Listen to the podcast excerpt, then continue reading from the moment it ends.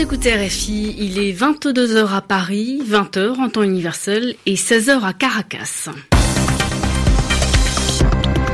Charlotte Lalanne. Bonsoir à tous, bienvenue dans votre journal en français facile, en compagnie de Clémentine Pavlotsky. Bonsoir Clémentine. Bonsoir Charlotte, bonsoir à tous. À la une de l'actualité ce soir, des militaires se soulèvent contre le régime de Nicolas Maduro au Venezuela. La tension est maximale dans la capitale Caracas. L'opposant Juan Guaido est apparu aux côtés de soldats dissidents. Il promet la chute prochaine du président. Nicolas Maduro dénonce un coup d'État.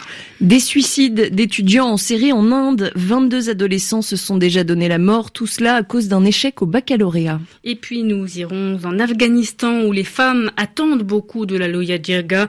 Deuxième jour ce mardi de la grande assemblée consultative qui réunit plus de 3000 Afghans à Kaboul. Le journal. Le journal. En français facile. Coup d'État ou pas, au Venezuela, la situation est très confuse. En ce moment, la tension monte d'heure en heure après le soulèvement de militaires. Des soldats se sont ralliés, c'est-à-dire qu'ils se sont mis du côté de l'opposant Juan Guaido. Le président par intérim autoproclamé l'a confirmé sur les réseaux sociaux. Plutôt, l'opposant Leopoldo López a été libéré par des militaires rebelles. Dans la foulée, une base militaire a été prise par les opposants à Caracas, la capitale. Le régime de Nicolas Maduro dénonce un coup d'État. Il a déployé des forces de l'ordre en masse et depuis plusieurs heures maintenant, les affrontements se multiplient avec les manifestants. On fait le point sur la situation avec Romain Le Maresquier. C'est un véritable tournant dans la crise vénézuélienne. Les événements de ce mardi ne permettent désormais plus de retour en arrière, comme l'a confirmé le président autoproclamé Juan Guaido. Ce dernier appelle tous les Vénézuéliens et les militaires à le rejoindre et à descendre dans les rues pour faire pression sur le régime de Nicolas Maduro et ils sont des milliers à avoir répondu à cet appel. De son côté, le régime de Nicolas Maduro fait front en déployant des blindés dans les rues pour réprimer les opposants. D'ailleurs, un de ces véhicules blindés n'a pas hésité à écraser volontairement un groupe de manifestants. Les médias présents sur place font état de nombreux blessés dans différents points de la capitale. Nicolas Maduro, lui, dénonce un coup d'État, tout comme le ministre de la Défense, Vladimir Padrino, personnage clé du régime.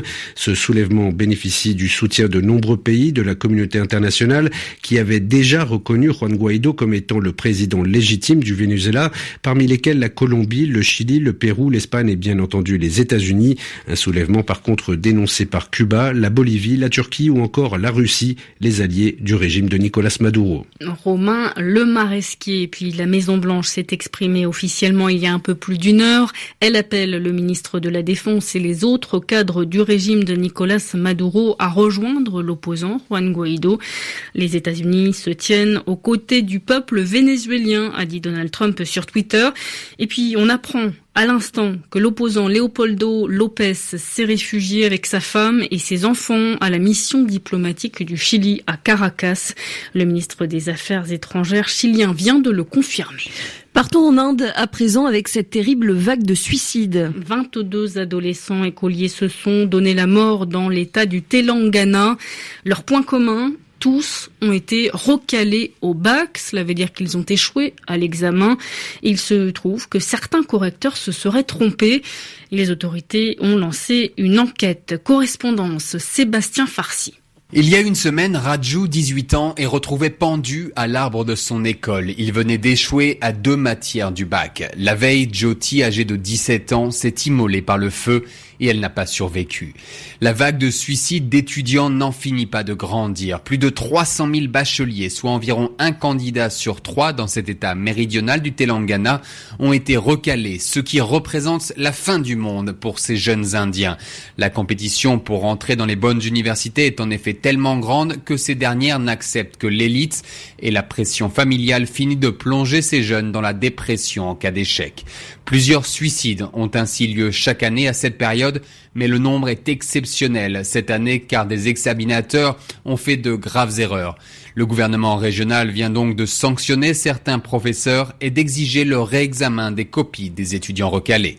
Sébastien Farsi, New Delhi. RFI. En Afghanistan, la Loya Jirga bat son plein. Vous savez, c'est cette euh, grande assemblée consultative. Elle s'est ouverte lundi. Elle doit durer quatre jours. 3200 personnes y participent et parmi elles, 1500 femmes qui comptent bien saisir cette occasion pour revendiquer leurs droits. Elles veulent obtenir la garantie qu'elles seront bien défendues par la société et par le gouvernement lors des négociations de paix avec les talibans. Reportage à Kaboul de Sonia Ghezali. Moukadessa Ahmadi est une militante de la société civile. Elle a fait le déplacement de Jalalabad dans l'est de l'Afghanistan pour transmettre son message. Nous sommes venus dire ce que nous attendons des talibans, de la communauté internationale. Nous les femmes sommes venus dire ce que nous attendons du processus de paix. Nous voulons conserver les droits que nous avons. Razia Barakai, au quatrième rang de l'Assemblée hier, écoute avec beaucoup d'attention le discours du président Ashraf Rani et du chef de la Loya Jirga, Abdul Sayaf, qui s'est voulu rassurant sur le respect des droits des femmes dans les négociations. Nous voulons parler de toutes les difficultés de l'Afghanistan et pas seulement de celles des femmes. Nous voulons avoir notre mot à dire sur ces négociations de paix. Lina Shirzada, journaliste dans la province du Badarchan qu'elle représente au sein de l'Algérie, souhaite, elle, envoyer un message très clair aux talibans. Il faut que les talibans écoutent et acceptent ce que l'on a à dire. On ne veut pas retourner en arrière. Depuis 18 ans, on a réalisé des progrès dans tous les domaines. On ne veut pas d'une régression. On ne veut pas perdre la liberté acquise ces dernières années après les négociations. C'est pour ça que les femmes doivent participer à ces négociations pour défendre nos droits. Même si les insurgés ne participent pas à la Loya Jirga, elles comptent surtout sur les participants pour faire des droits des femmes une ligne rouge dans les négociations. Sonia Ghezali, Kaboul, RFI. Au Bénin, la mission d'observation électorale de l'Union africaine confirme de graves incidents survenus dimanche, le jour des élections législatives dans le nord du pays. Des violences au cours desquelles plusieurs personnes ont perdu la vie. Les autorités béninoises avaient d'abord démenti ces informations révélées par la société civile. L'Union africaine appelle toutes les parties prenantes au processus électoral à la retenue. Déclaration faite aujourd'hui par le porte-parole de la mission d'observation de l'Union africaine, le député ivoirien Aboubacar Koné.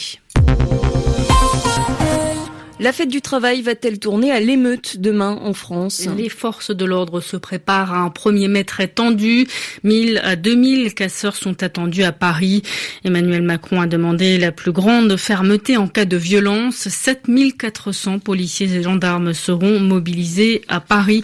Le cortège principal de l'intersyndicale doit partir à 14h30 de la gare Montparnasse pour rejoindre la place d'Italie. C'est une pollution silencieuse, pourtant présente partout dans, notre quotidien. La pollution au plastique, les déchets issus du plastique, de l'électronique, des produits chimiques dangereux sont responsables à eux seuls de plus d'un million et demi de morts par an.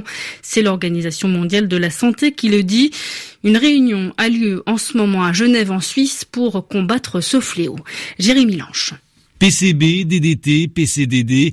Derrière ces acronymes au nom barbare se cachent des tueurs en série, utilisés partout en chimie, pour l'industrie, la production d'insecticides ou de carburants. Tous ont des effets désastreux sur l'organisme. Allergie, diabète, cancer. Rolf Payet est le secrétaire général des conventions de Bâle, Rotterdam et Stockholm. Elles visent à limiter l'utilisation de ces substances considérées comme des déchets.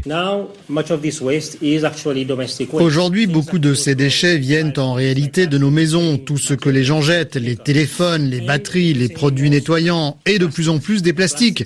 En tant que tel, certes, le plastique n'est pas dangereux quand on l'utilise, mais quand il se dégrade, il libère certains composants qui, eux, sont toxiques et qui peuvent provoquer des problèmes de santé. Pendant deux semaines, les États partis aux trois conventions se réunissent à Genève pour décider ou pas d'allonger la liste de ces produits dangereux. Deux composés chimiques pourraient être définitivement bannis, le dicofol, un pesticide utilisé contre les acariens, et le PFOA, soupçonné de provoquer des cancers des testicules, des reins et des troubles de la thyroïde.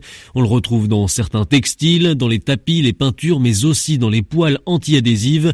L'Europe a d'ores et déjà décidé de l'interdire à partir de 2020. Jérémy Lanche, Genève, RFI. Et puis en football, c'est le choc des inattendus ce soir en Ligue des Champions.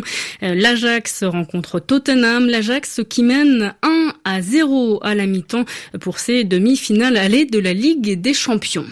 C'est la fin de ce journal en français facile, bientôt 22h10 à Paris. Merci Clémentine Pavlotsky.